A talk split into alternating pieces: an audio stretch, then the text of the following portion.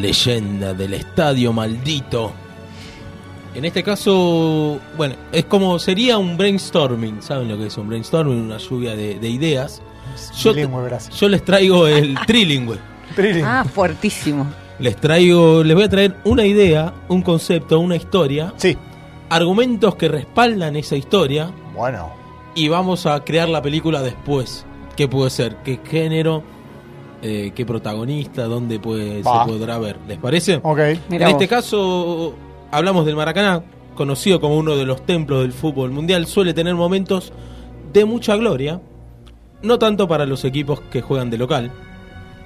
Te ponen el salón, te invitan a la fiesta y cuando te das cuenta, chaucha, el invitado menos pensado se está llevando todos tus regalos. Qué desgracia. ¿Cómo nació esto? Un 16 de julio de 1950 hablamos del histórico Maracanazo. Un pequeño dato de color, el estadio se inaugura para el Mundial de 1950. La fachada, la parte de afuera estaba sin pintar. Los brasileños estaban tan confiados de que iban a salir campeones del mundo que dijeron, bueno, lo vamos a pintar del color del equipo que salga campeón del mundo y se habían comprado 6.000 latas de pintura blanca. En aquella época Brasil usaba la camiseta blanca. Finalmente se pintó de otro color, se pintó de celeste debido al batacazo de Uruguay siguió mayormente de celeste del lado de afuera hasta la remodelación final del 2014 donde tiene algunos apenas vivos celeste de afuera y sí muchas butacas de adentro celeste. Sí, ahora es una cosa medio multicolor, ni siquiera Claro. estar eh, no tiene grandes referencias a los colores brasileños tampoco. No, Muy bueno, multicolor. un monumento. Debe ser el partido en 1950 el partido con más mitología Do- alrededor 200.000 del mundo. Hay un, hay un show del indio Sí. y, el partido, y el partido de- ese en cantidad de Maracanazo. personas. 200.000 personas se dice que No, pero aparte el- todo lo que pasó en ese partido Sí. es como mito que Re- anda a chequear. Recordemos, se cerraba el cuadrangular del Mundial, en esa época se fase de grupo, pasaba una cuadrangular, y Brasil necesitaba un empate en el último partido contra Uruguay para salir campeón del mundo. De hecho, Brasil ya se sentía campeón del mundo antes de ese partido. ¿Por qué te digo eso? ¿Por qué? Porque estaban en un hotel alejado de, de las zonas festivas de, de Río de Janeiro. Como se nota que es, es Nick en Río, eh, Río de Janeiro. Estaban alejados y fueron a un hotel en plena Copacabana, lo recibió recibieron al presidente de la nación en el hotel, festejaron, jajaja. Todo esto muerte, previo a que se juegue el partido previo a que final. se juegue el partido. Cuando se empieza a jugar el partido, ¿qué pasa? Empieza ganando Brasil. Hola, oba, oba, somos campeones, campeón, campeón. Pero lo que se olvidaron los brasileros, chaucha, una frase famosa, que no sabemos si se dijo en, en tono a lo que decía chaucha. Pero- los de afuera son de palo Del negro Obdulio Varela. y Gigia grabó el 2 a 1 que cambió la vida no solo de todos los presentes y de todos los brasileros, pero le arruinó la vida, según muchos, a Mariano Barbosa, a Barbosa, perdón, el arquero brasilero que hasta la noche anterior era el mejor arquero brasilero de la historia, decían, allá por 1950 Mirá. Quedó mal visto. Bueno, el- que los que vieron seguramente la jugada es un desborde por derecha. El arquero medio que se pone para cubrir el centro y la pelota le entra en el primer palo. Y desde ahí, en entonces, el que empezó a vivir la maldición ya, el que podría ser el fantasma de ese templo maldito, es Barbosa. Ahora, fíjate cómo son esto, de las maldiciones y la perspectiva, porque eh, Uruguay podría decir que también le generó una maldición. Nunca más en su vida Sí, volvió a ser protagonista de un mundial. es verdad, sí. Bueno, Hasta sí. entonces lo era de los mundiales. Sí, sí. Después del Bien. 50, no more. A Barbosa le pasó que en la calle, en los bares, la gente se alejaba de él y, y las mesas de familia le decían, mire hijo, este fue el hombre que hizo llorar a Brasil. Cuando Maracaná renovó sus arcos, Moacir, Barbosa, se llevó los postes del 1-2 y los quemó. Le sirvieron de mecha para el famoso churrasco, el asado brasilero. Invitó a sus amigos en el barrio de Ramos, en el norte de Río de Janeiro, hicieron una gran La fiesta matanza, Ramos, perdón. ¿eh? pensando Que pensando que así iba a borrar todo lo toda su su yeta por decirlo de una manera Uno Claro, los- quería como limpiarse, digamos. Claro, quería sahumar un poquito y entonces Palo dijo. santo. Claro, Palo dijo, santo, pero lo- sí, pero lo hago con. En vez de ruda y todo eso, Con que los se, arcos. claro, lo hago con los arcos y hago un asadito para los pibes. En 1993 Contame. todo esto ahora perdón en este brainstorming hacemos Sí. un pequeño paréntesis con Sí. lo contado Hmm. ¿Viste cuando en las películas de terror te van mostrando por qué el malo se hizo malo? Sí. Esto empieza a ser por qué Barbosa va a ser el malo de la película. Ok.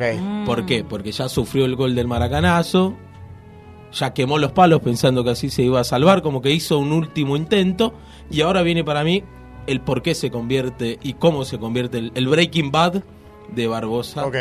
Es que en 1993 el desprecio grave, Argen- eh, Brasil estaba eh, concentrado para el Mundial de 94 Ya tenía sus buenos Para- años para la- Barbosa, te digo, ¿no? Sí, en el sí. 93.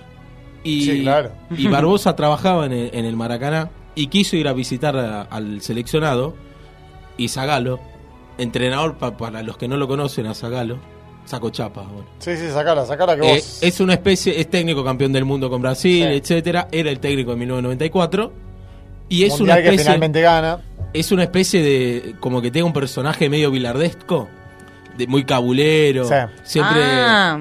decía, tenía una frase, me van a tener que, que aguantar, con otras palabras, y siempre hacía como alusión o, o intentos de usar palabras con 13 letras, que para él era su número de la enfermo, suerte. un Un enfermo. enfermo. Uh, muchísimo, pobre hombre. No lo Qué dejó- difícil igual. tipo el francés que dejó afuera. Claro. ¿Quién era? ¿Quién Muy era el difícil. Eh, francés ¿Del que Champs? No, el otro. Dejó afuera. Sí, por la astrología. Domenech. Domenech. De, por la astrología, porque decía, no, este es de Aries, va a No, tener no un va. mal mes. Claro. Dejó afuera a Benzema y a un par más de, Sí, del no, Mundial. sí, Ay, pobre gente, qué difícil vivir así, ¿no? Con Después eso. Benzema se encargó de, de quedar afuera por otro escándalo Sí, de, bueno, de los no, mundiales. menor, pero- menor, menor, digo la Menor chica, de edad, sí, sí. menor de edad. O sea, Eh, Zagalo, pero en el DT no dejó ni ver a los jugadores los e- y lo echó de inmediato y pidió que nunca más se acerque al plantel de la selección brasilera. Acá me lo imagino una escena de, de Barbosa como diciendo, encerrado ya en su cuarto, diciendo, bueno, ahora voy a hacer, Ahora voy a hacer una maldad peor. voy a hacer que varios sufran por mí. ahora van a ver. Enten- varios Ahora van a van a ver. A mí me da un poco de, te digo, a mí me da un poco de pobre. Me, me da pena. Bueno, también terminó pobre. No, Eso pero me da como pobre hombre. Bueno, sí. No Pero me da tan malo. Ya creamos el personaje, ya lo disfrazamos, lo maquillamos, todo. Y va a estar ahí, mira, ¿cómo te, ¿qué te parece? Chau, como sobrevolando el Maracaná en medio de estos partidos. Hay una música medio de, de- de terror que me da miedo. yo- A mí no- me da miedo el no me terror. gustan las Tratemos- películas de no, terror. no, a mí me dan mucho miedo. He visto una defensa con Abeldaño y Mengui. O sea, más terror que eso no puedo tener No, en sí, mi te vida. cuento, te cuento. Pero bueno, arrancamos. Final Copa de Brasil 1997. Empatan 2 a 2 en el Maracaná. Empatan 0 a 0 en la vuelta. Gremio campeón. Gremio Esta- campeado. Esta ponele que pasa porque la definición no fue en el Maracaná. Ok. Juventud de Botafogo. A ver, todos los equipos de Río en los partidos importantes juegan en el Maracaná. Algunos casi siempre juegan en el Maracaná por cantidad de gente. Algunos. Me gusta todo, que aclares esto porque mm, yo tenía sobre muchas dudas de esto. Noelia descubrió a sus 35 años que Flamengo jugaba en el Maracaná. Ah, Pero así se indignó. Pero bueno, bueno, no, bueno, pero. Yo le dije que es porque yo miro mucho fútbol europeo, no, claro, no me gusta tanto el no sudamericano. con toda esa negrada Claro. sudaca. 1999 juegan Botafogo y Juventud de final Copa de Brasil y Juventud da la vuelta en el Maracaná. Ya es similar a lo que vivimos en 1950. Total.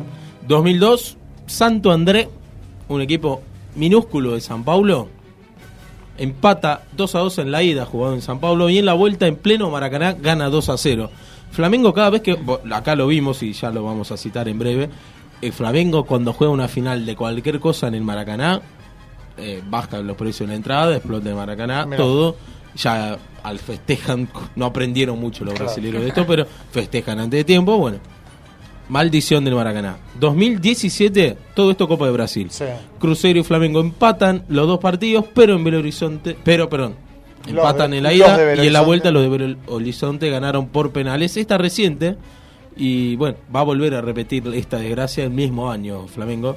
Vamos a la Libertadores, Liga de Quito. Todos los que vienen ahora son los más interesantes, porque entre equipos brasileños uno, Puede bueno, pasar, qué sé yo. Ahora, que siempre un equipo brasileño defina de local contra un visitante y gana el visitante, bueno, eso Claro, sí es. Yo acá te marqué que Ya es fuerte ahí. a, a diferencia de equipos por ahí no tan grandes contra ellos. Vamos a la Libertadores 2008, la Libertadores que gana Liga de Quito contra Fluminense. Los de Bauson había ganado 4 a 2 en la ida. Recordemos que las finales no cuentan los goles de visitantes. En la vuelta en un estadio preparado para el festejo también, gana el Flu 3 a 1 y dicen es la nuestra, vamos a penales. No, gana la Liga de Quito. Pocas situaciones deportivas me pueden dar tanta bronca como levantar un partido, ir a penales y perderlo. Decir, ¿para qué lo levanté? Claro, me, sí, Me entusiasmaste al totalmente. pedo. Vamos a un título que, bueno, acá Federico se acordaría. Eh, sí. 1995. Pero no está, Federico. La Supercopa Sudamericana. Jugaba por el bicampeonato, había ganado el torneo el año anterior. Jugaba contra Flamengo también. eh, salió campeón en el Maracaná, el primer maracanazo. Ahora va a venir el segundo. En 2009 volvieron a jugar Liga de Quito y Fluminense, la final de la Copa Sudamericana. ¿Se acuerda? Este año Sí, claro. estos dos, tres años donde eran potencias.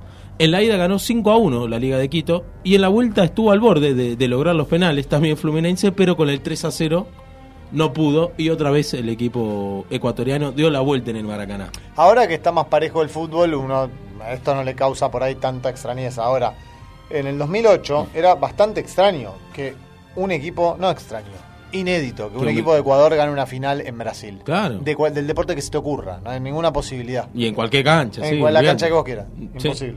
En 2017, bueno, este es reciente, eh, Independiente volvió a jugar un- una final de Sudamericana, volvió a definir en el Maracaná y volvió a salir campeón. O sea que por ahora el Maracaná es más un salón de fiestas que Sí. un lugar propio del Sí, festejo, sí, ¿no? sí. Falta que lo alquilen en serio, que Claro. le dejen una guita. Es como decía el Chacho Coudet que nosotros ponemos la fiesta, pajarito. Es un separador de Todo para citar al Chacho. Al- Bueno, pondría es Dios. Me pondría de pie, pero no. Bueno, no, no. Dios, pero más o Eh, menos. ¿Se acuerda Pero usted? Eh, dos- año 2000. Me se acuerdo bastante la FIFA, estaba en la FIFA año. empieza a organizar Ah. en paralelo al torneo intercan- eh, intercontinental. Sí, señora. Juega el primer mundialito de clubes con equipos invitados. Manchester United fue por la UEFA. Todo esto se jugaba la final, Boca, Real Madrid, Intercontinental. Boca, Eh, bla, bla. esto que de- democratizó, digamos, por así decirlo, el, pero me- a mí me gustaba mal A mí me gustaba mal la ya. Intercontinental.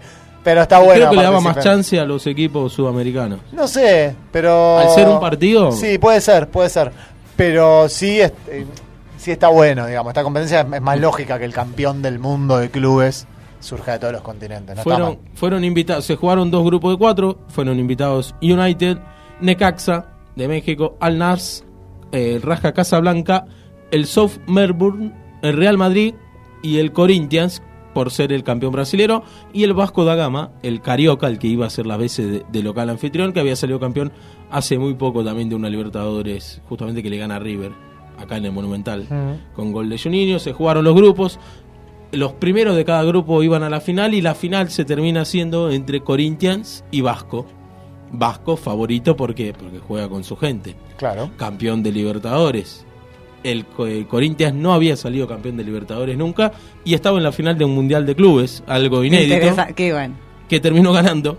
Eh, entre otros en Vasco estaban, por ejemplo, ¿se acuerda de Juninho Pernambucano? Sí, claro. Y de Romario Claro. y de Edmundo. Oh, ah, todo. Estaban todos. En Vasco. Juninho Pernambucano. Lindo equipo. Ahora te voy- Una de las camisetas más lindas del mundo, probablemente. Vasco? Sí. ¿No? No, yo no puedo hablar del Vasco. No, pero ese escudo me parece una maravilla, la cruz esa. La portuguesa, el Vasco Sí, tenía ascendencia eh, portuguesa. Y, y me gustaba negra con la. Sí. Porque estaba la blanca con la franja negra y la negra con la franja blanca. A mí me gustaba negra, franja blanca. Finalmente ganó Corinthians por penales. La figura del Corinthians, si te digo el nombre, seguro se acuerdan los dos. Dida, ¿se acuerdan? Sí, Oh, claro. total. Arquero también campeón Campeón después del de muchos años sí, en, claro. en el Milan, etcétera. Fue la figura, así que bueno, para mí esto es toda una maldición de Barbosa que hay que ver cuando termina.